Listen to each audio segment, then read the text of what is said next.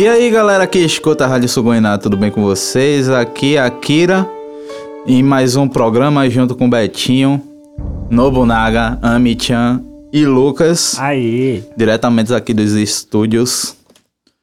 Então eu vou, vou, como vocês, a gente recebeu um feedback muito legal do roteiro que a gente fez de Sapporo. Então, eu resolvi fazer um roteiro diferente. A gente vai manter esse estilo de programa de roteiro. Mas eu resolvi fazer de Cidade Fantasma. Tem a galera que gosta de filme de terror aí, gosta de bibliotar umas coisas.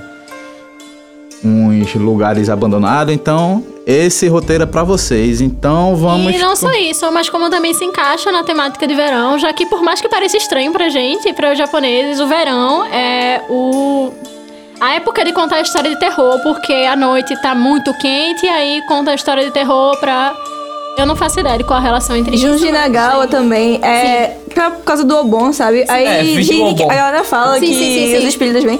E eles vão lá em cemitérios fazer o Kimoda Meshi de noite, que é testar a coragem. teste de coragem, Teste de o coragem, teste de coragem. Tem umas pessoas que vão só pra meninas se agarrarem deles por medo, mas isso já é outra história.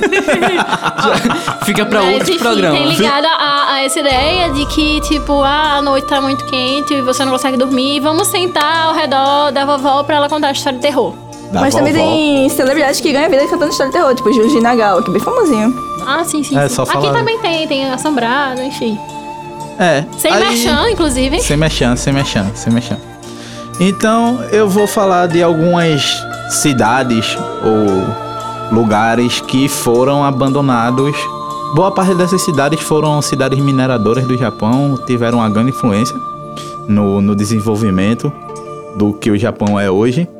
E vamos começar por pela cidade de Ashio, que é a mina de cobre de Ashio, Ashio-dozan, localizada em Nikko, é, na província de Toshigi, é, fica Ashio, que antigamente é, o cobre foi descoberto lá em por volta de 1600 e alguma coisa.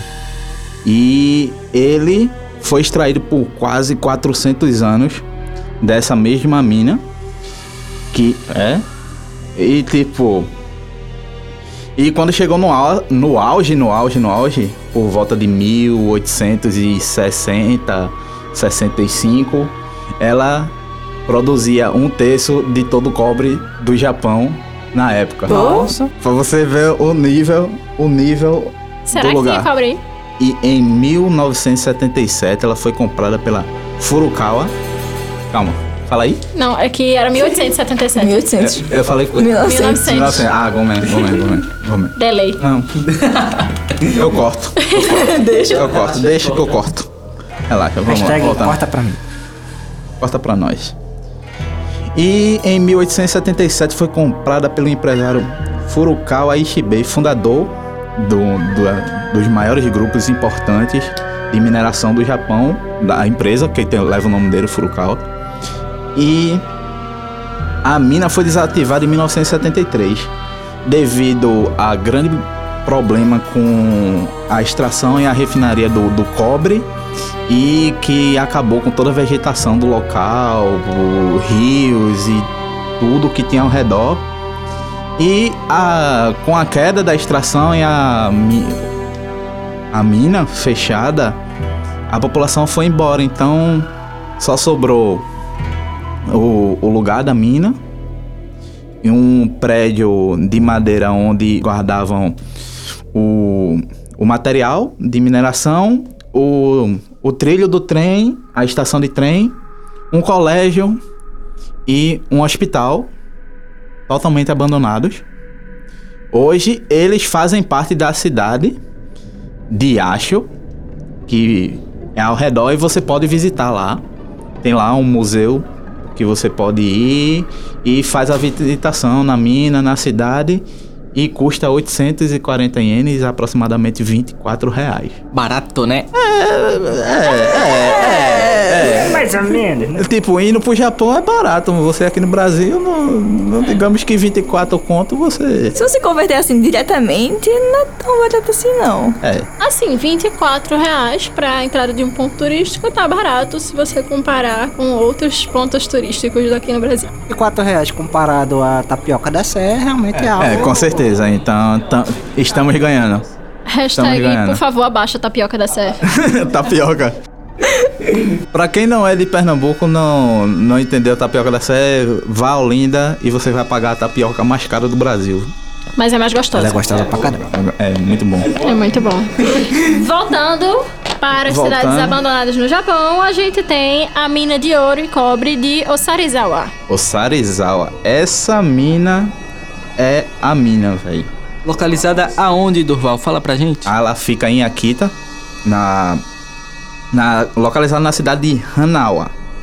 E foi uma grande mina de cobre e ouro. Foi ativa por míseros 1.300 anos. Bicho, 1.300 anos tirando ouro e cobre dali. Não, Misericórdia. e tipo 800 quilômetros montanha adentro. Então. A montanha tava oca. Tá- Não, esse, esse buraco existe até oca. hoje. Exato. Esse buraco existe até hoje. Então, e ela foi comprada por ninguém, ninguém, ninguém mais do que quem não conhece a família Iwasaki. Iwa... Ah, vai, calma, vai. Iwasaki. Saki. Saki. Hai, hai. De novo, de novo. Corta. Corta pra 18. Vamos lá. E quem não sabe, ah, quem não conhece a família Iwasaki, proprietária da Mitsubishi, então vou recomendar logo aqui. Assista Ryomaden que vocês vão conhecer. Viu? Tem, tem o Fukuyama lá. Muito bom. É. Eles compraram em 1893. Eles são proprietários da Mitsubishi. E foi base da modernização japonesa antes da guerra. Tipo, lá a Mitsubishi instalou telefones dentro da mina para ver comunicação. E foi construída uma hidrelétrica, se eu não me engano, em 1870 e pouco, uma hidrelétrica. 1970 e pouco, eu acho. 1970 e pouco. Também é bom. É, Não, não, não, não, não. Foi 1700 e, e mil, 1700 e não. 1800 e alguma coisa. 1900, não. O telefone é 1900 e... É, por aí. Ele, além do, da, da, da energia elétrica e da, da estação hidrelétrica também que foi construída, e foi o ponto de modernização do Japão. Então, tipo, era o ideal do Japão, era Osirazawa. E ela fecha as portas em 1978 por falta do, do minério. Aí vamos falar da quantidade que foi extraída desde sua abertura 1.300 anos atrás até seu fechamento em 1978. Foi extraída cerca de 300 toneladas de cobre, 4,4 toneladas de ouro, 155 toneladas de prata, fora zinco e chumbo. Então, era... Usaram até quando deu. Deu o que tinha de dar. Deu, foi... Deu o que tinha de Foi, literalmente. foi nas últimas, nas últimas. Ela é uma cidade, ela fica afastada é, é, a uns 900 metros da, da cidade de Hanawa. Não tem como chegar de trem, tem que ir de carros. É uma, uma caminhadinha longa. Mas está aberta a visitação, você pode comprar chaveiro, tem aqueles carimbo que tem em templo também lá para você marcar Estampou. seu caderninho. Exato. E a entrada custa mil ienes na faixa de 28 conto. Ainda tá razoável. Dá pra pagar. Dá, dá, dá. Te- Tem coisa mais cara nos pontos turísticos daqui. Aí a gente tem- chega em Matsu, que foi outra mina. De enxofre. É, essa aí foi cabulosa. Né? Exato. Muito, muito, muito cabulosa. Só um detalhe pra quem gosta de histórias de terror e assim pra puxar esse clima. É, há um bom tempo atrás, principalmente desde o desde que se conhece o enxofre enquanto minério, ele é muito associado pelo fato de geralmente ele estar próximo a vulcões e etc. a- o cheiro do enxofre seria o cheiro do inferno. Então, você ter uma mina de enxofre abandonada para os mais assustados é algo no mínimo estranho. Nesse quesito. Matsuo fica localizada em Hachimatai, na província de Iwate, perto de Akita.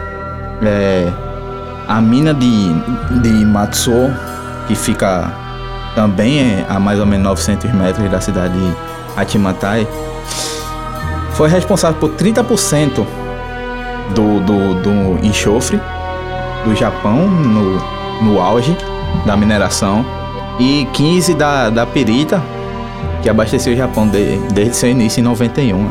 Em 19 1891. Até ela quebrar em 1969, porque afinal de contas, recurso finito uma hora acaba. É. Mas, tipo, essa, essa cidade tem uma história bem estranha. Que, tipo, chegou a ter 14 mil habitantes e fiz, foi construído, tipo, prédios para abrigar a- os operários e a família dos operários. Construíram uns prédios de concreto, fora o- os prédios de madeira que tinha, fizeram hospital, colégio. Tinha tudo e ficou conhecida como o Paraíso nas Nuvens. Um. Aí com seu fechamento em 69, todas as estruturas de madeira foram incineradas e só sobrou as construções de concreto. Aí dizem que a cidade é mal assombrada porque, como se, se localiza num lugar muito alto, a neblina da região, ela facilmente acaba fazendo com que essas ruínas desapareçam ao longe. Então cria muito aquela ideia de, meu Deus, o lugar é tão assombrado que ele é escondido. Isso lembra alguma coisa? Pra quem gosta de jogo? Também tem aquela. Toda o pensamento do Kamikakushi, que é a habitação dos deuses. Sim, sim. Mano, Isso dá o, é, o, é o bizarro. clima extra. É bizarro. Eu vou. Aqui sempre a gente deixa os links pra vocês verem depois. Depois eu vou deixar um vídeo que o cara, mano, o cara tá andando assim no meio do nada, do nada parece um prédio assim na cara dele. Brum. É bi- bizarríssimo. Fora que tipo tem uma estação de tratamento de água do lado por causa dos danos ambientais também ocorridos pela, pelo minério do enxofre. E vamos pra próxima cidade. E é a cidade de Nishitsu, na província de Saitama. Essa é uma problemática, eu vou dizer a vocês. Eu fiz isso por, por vocês que escutam a gente, porque deu trabalho achar alguma coisa dessa de Nishitsu. Uma coisa assim que eu queria linkar, que eu achei interessante, é o fato de que, se a gente parar pra olhar direitinho, a maior parte dessas construções, dessas cidades abandonadas, elas estão muito ligadas à mineração. E essa mineração que vai estar ligada principalmente ao final do século XIX e comecinho do século XX. Se a Sim, gente sim, for sim. ver, tipo, ok, tem algumas minas que elas são de períodos anteriores, mas o auge delas quase sempre vai ser a segunda metade do século XIX. É, é exatamente isso.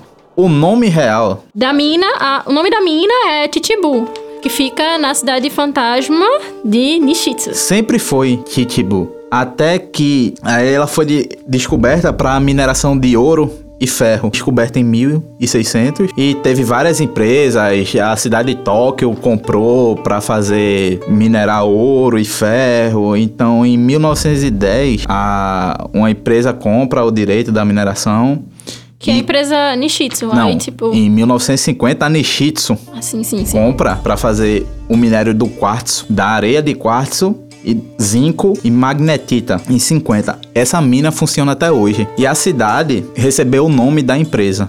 Nishitsu. Só que é o seguinte, quando a Nishitsu entra e o minério começa a cair, a cidade foi diminuindo. Só que o mais estranho, em 69, quando a mineração de, de, ouro, de ouro, de, de ferro se extingue, a cidade meio que desaparece. Tipo, essa é a única cidade de todas as cidades fantasmas que eu pesquisei, que eu vou mostrar a vocês, que parece que o pessoal foi embora da noite pro dia. Então, lá tem documento, roupa, sapato, brinquedo, fotografia de família, tá tudo no mesmo lugar.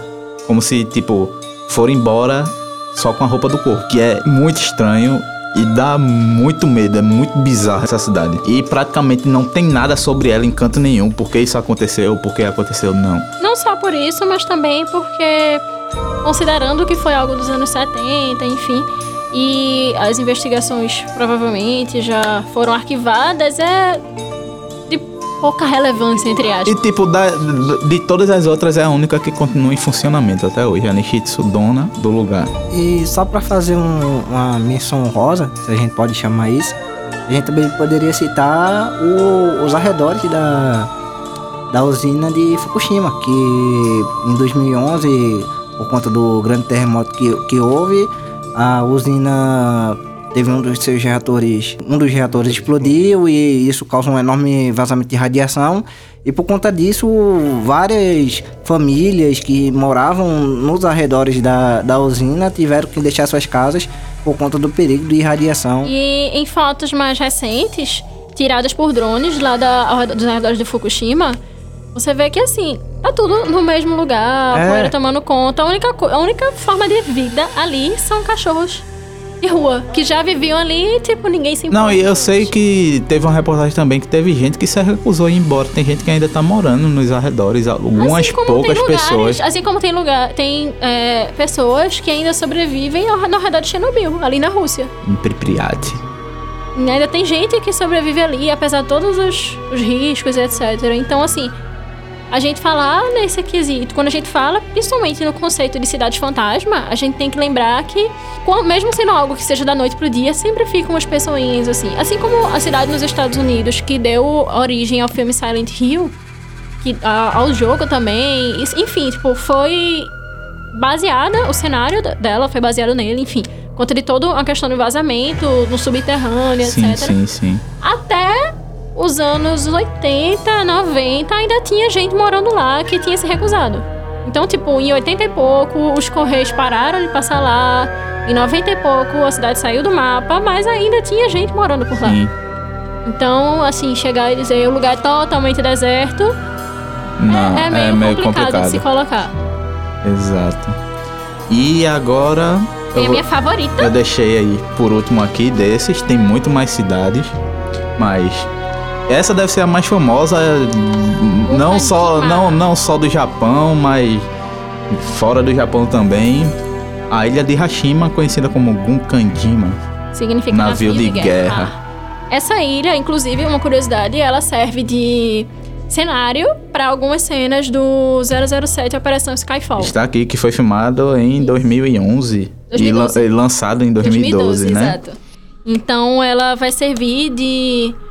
E até um bom tempo, assim, depois da evacuação, no caso, é uma ilha que ela era minúscula. Ela era chamada a princípio de Toshima e no início é uma das poucas que não vai ser ligada àquele, àquela questão que a gente tinha falado, do final do século XIX, Sim, sim, o ápice sim, da mineração. exato. Ela é já no começo do, do 1910, enfim que é ligada à mineração também. E aí, ela aos poucos vai inchando. E tem no momento da história da cidade vai se tornar o lugar mais populoso do mundo. Porque é uma ilha minúscula e todos os habitantes, todos os trabalhadores daquela ilha estavam morando naquele lugar. Então, assim, é o lugar mais populoso porque era uma, a maior concentração de gente em um lugar minúsculo. Pra você ter ideia, ela, era- ela é uma ilha de 0,63 km quadrados, que dá exatamente 630 metros quadrados de ilha. Exato. E na- no auge dela, no ápice, lá nos anos 60, ela vai ter 83.600 pessoas por quilômetro quadrado.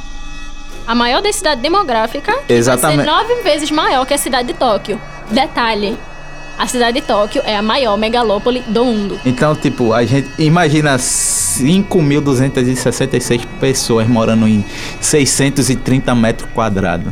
Pois é. Pra chegar nesse nível. E aí, com, como a ilha ela, ela era muito mais ligada à questão da mineração do carvão e a utilização enquanto uma fonte de energia, com o advento do petróleo, o carvão vai sendo um produto mais e mais e mais barateado, até pela concorrência de outros países, como a China, enfim. E aí isso vai fazendo com que aos poucos a atividade deixe de ser rentável. E se a atividade está rentável e é uma ilha minúscula que sobrevive daquilo, tchau, tchau. A maior parte da galera vai embora e e nos anos 70, a- vai ter uma evacuação total da ilha. E aí ela vai ficar 20 anos fechada, sem acesso nenhum, proibido pelo governo. E nesses 20 anos, ela vai servir como se fosse uma espécie de laboratório.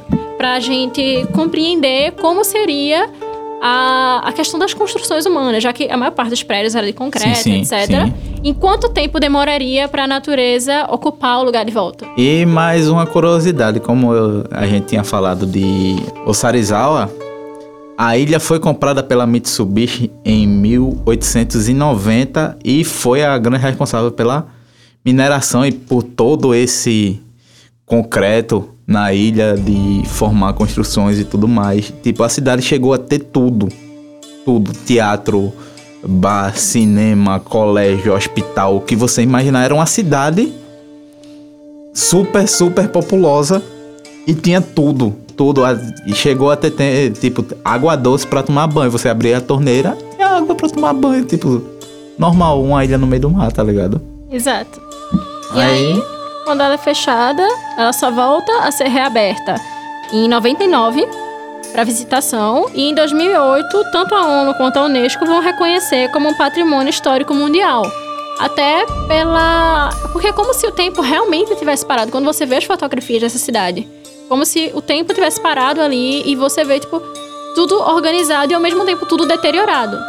E como ela serve como esse laboratório pra gente saber em quanto tempo é, as nossas construções vão durar. E se vocês foram, forem pesquisar a fundo depois da guerra da, da Coreia, o, o lugar mais pós- próspero, que rentável de se viver, era lá, em Hashima. Que tinha.